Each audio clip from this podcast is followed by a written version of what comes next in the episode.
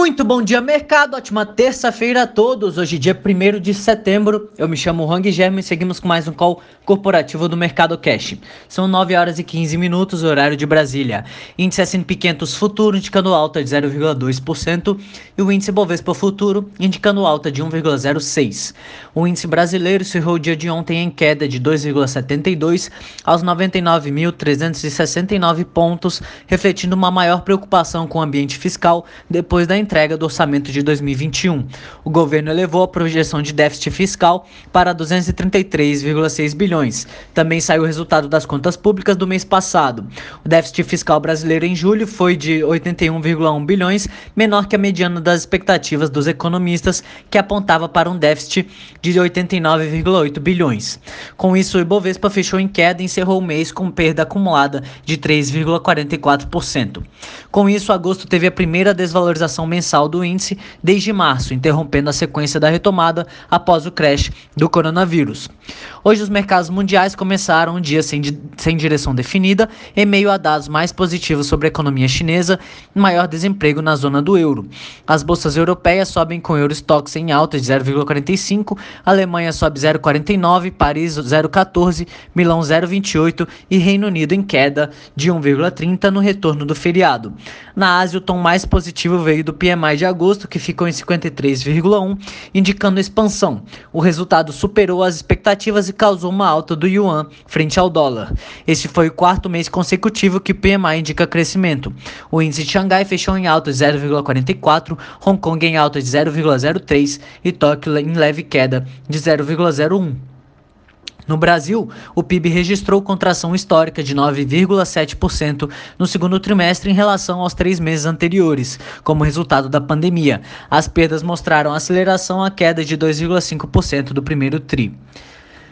O ministro da Economia, Paulo Guedes, disse ontem que o auxílio emergencial vai ser prorrogado e terá mais quatro parcelas de 300 reais, de acordo com a Folha de São Paulo. O valor foi definido em encontro realizado ontem à tarde entre o ministro e Jair Bolsonaro. A prorrogação do auxílio deve ser anunciada hoje para fazer parte a mudança do valor, que atualmente é de 600 reais. O presidente vai enviar uma medida provisória para o Congresso. De acordo com a publicação, a medida deve ampliar os gastos da União neste ano em mais de 100 bilhões de reais. Com isso, o governo vai chegar a um número inédito, com déficit de 1 trilhão nas contas públicas em 2020. Entre as commodities, os contratos futuros do minério de ferro negociados na bolsa de Dalian fecharam em alta de 0,24% a 124,04 dólares e o petróleo Brent em alta de 1,28 a 45,86 dólares. No cenário corporativo, temos notícias da Lojas Renner, em que o mercado repercute hoje os resultados da Lojas Renner. A empresa registrou um lucro líquido de 818,1 milhões no segundo trimestre, uma alta de 254,5% na comparação anual. O resultado foi impulsionado pelo reconhecimento de 1 bilhão de reais referente a um crédito fiscal. A receita líquida das vendas de mercadorias somou 539,6 milhões, uma queda de 73,3%.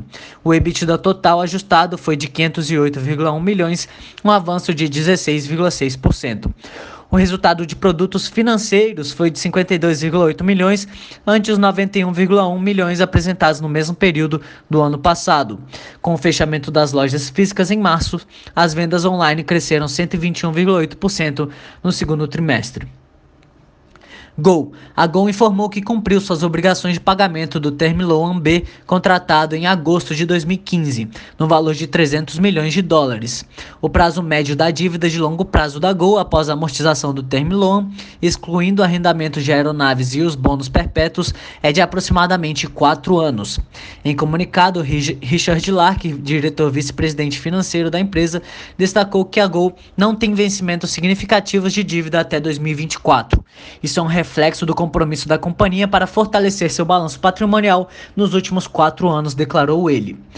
CVC. A CVC encerrou o último ano com prejuízo de 1,9 milhão de reais e receita líquida de 1,7 bilhão. Já o lucro líquido ajustado foi de 47,4 milhões no ano. As informações constam em documentos apresentados pela companhia em seu site, auditados após a apuração de distorções contábeis nos resultados. Braskem. A petroquímica Braskem informou na segunda-feira ter tomado conhecimento da existência de uma ação coletiva proposta na Corte Federal do Distrito de Nova Jersey, nos Estados Unidos. O autor da ação informa Braskem ah, representa uma classe de investidores que adquiriram certos valores mobiliários da companhia entre 6 de maio de 2016 e 8 de julho deste ano. TIM Participações. Em Assembleias Gerais Extraordinárias realizadas na segunda-feira, os acionistas da TIM aprovaram a incorporação da TIM Participações pela TIM SA, desde que aprovada a listagem da, da, da segunda no segmento novo mercado da B3. Quando essa condição for, for, satisfeita, a TIM Participações será extinta. Os acionistas poderão exercer direito de recesso em até 30 dias após a divulgação da ata de assembleia. Quem exercer este direito receberá um reembolso de R$ 9,33 por ação da TIM, desde que seja titular dos papéis ininterruptamente desde o dia 29 de julho.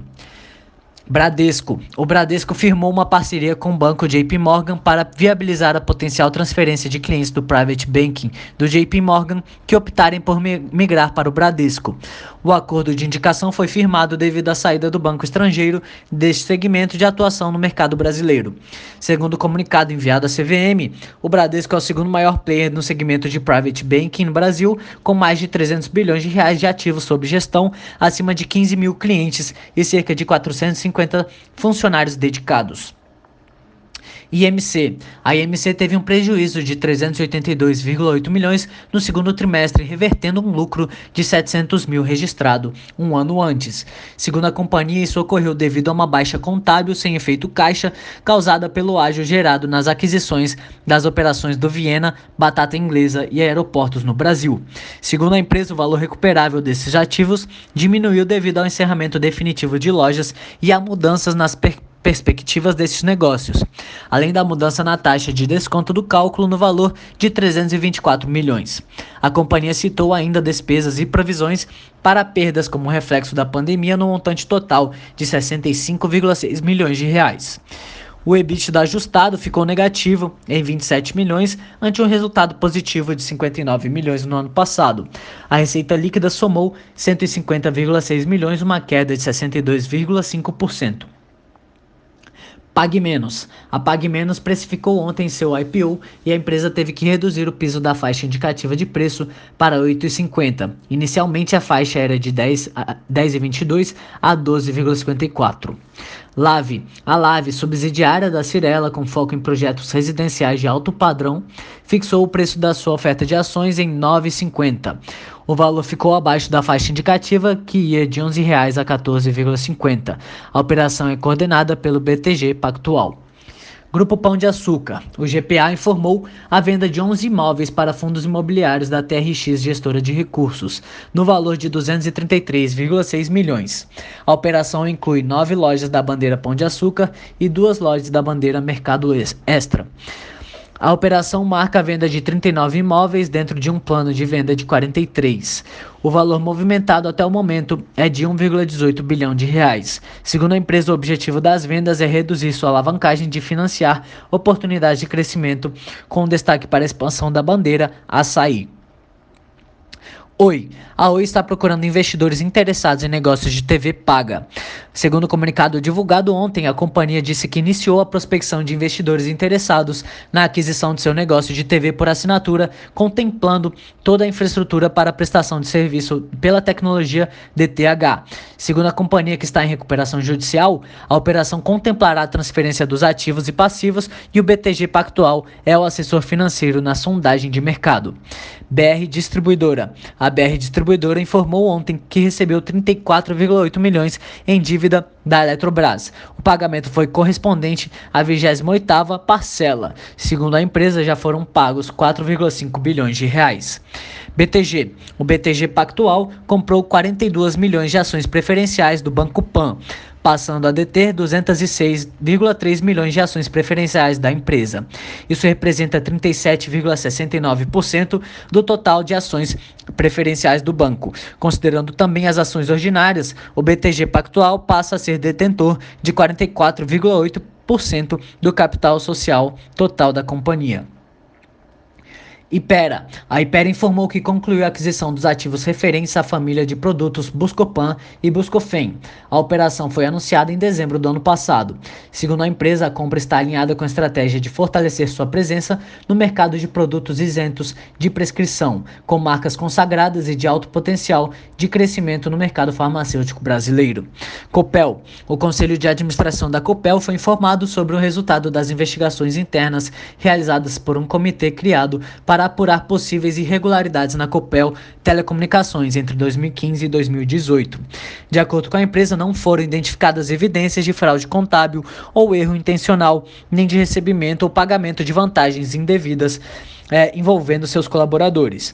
Com isso, as demonstrações contábeis da empresa não devem ser afetadas de forma relevante. Segundo a Copel, a empresa está colocando em prática um plano de ação com o objetivo de continuar fortalecendo a governança corporativa e adequar os sistemas, processos e controles na Copel Telecom. Por hora, estas são as principais notícias. Desejo a todos um excelente dia e ótimos negócios. Um forte abraço.